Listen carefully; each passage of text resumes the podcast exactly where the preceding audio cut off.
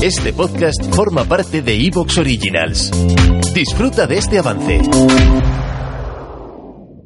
Una foto porque él no puede entrar por, Skype, pero va a entrar por llamada.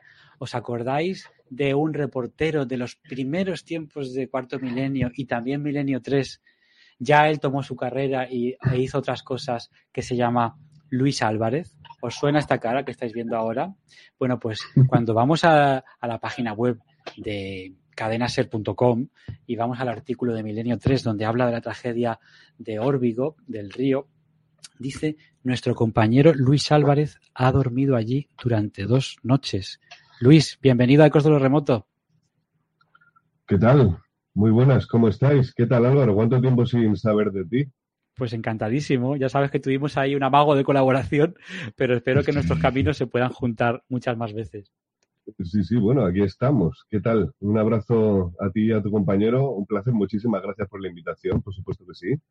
Por, Y por un temas operativos, mi compañero Isra mm, te puede oír, pero no te puede hablar. Pero si él tiene alguna pregunta, yo te la transmito. ¿De acuerdo, Luis? Fantástico. ¿No estaréis haciendo una ouija? No, no, no. Dios nos libre. ¿Tú alguna vez, Luis, tú alguna vez has hecho la Ouija?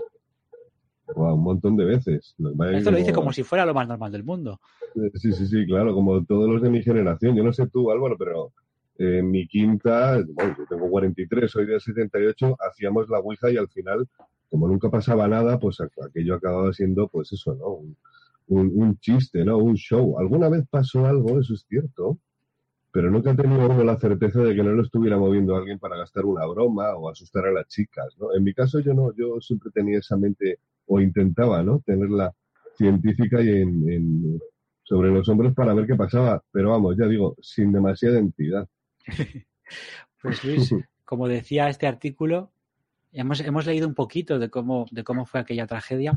En el lugar de la tragedia, de ese autobús, esos, esos niños, solamente 10 personas sobreviven, eh, 45, eh, 45 niños de los 49 que fallecieron fueron, o sea, de los 49, eh, 45 fueron niños, lo cual le da un aporte, un plus de tragedia. 10 de abril de 1979. Te mandan para allá y te vas nada más y nada menos que de acampada. Pues a ver, eh, no sabría por dónde empezar porque este eh, fue seguramente uno de los reportajes más difíciles que hice para Cuarto Milenio.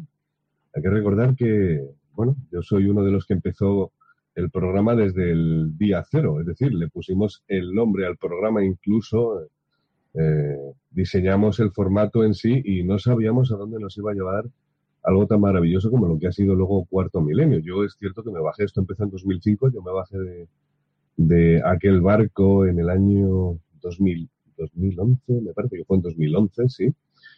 Y, pero bueno, hice 187 reportajes. Casi ¿no? nada.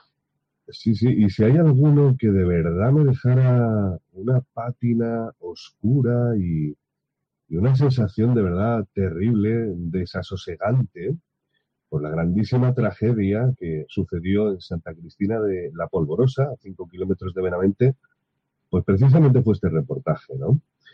Y si quieres paso un poco a contar cómo fue aquello. Es decir, la, la cuestión es que Ike recibió una llamada un contacto o un correo.